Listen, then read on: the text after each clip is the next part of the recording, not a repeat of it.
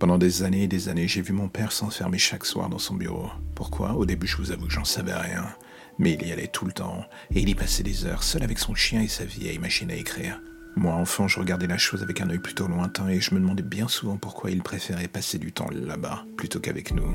Jusqu'à ce qu'un jour, en rentrant de l'école, je finisse par apprendre de la bouche de ma mère qu'il ne reviendrait plus. En nous disant cela, à moi et à mon frère, elle ne semblait même pas surprise, à peine triste, juste résignée, comme si pendant tout ce temps elle avait su ce qui allait arriver au bout du chemin et qu'elle avait fait tout ce qu'elle pouvait pour nous en protéger. Je n'avais rien vu. Que ce soit lui ou elle, ils avaient tous les deux joué un rôle parfait, chacun dans son camp, elle de son côté, s'assurant surtout que moi et mon frère, on ne se rende compte de rien.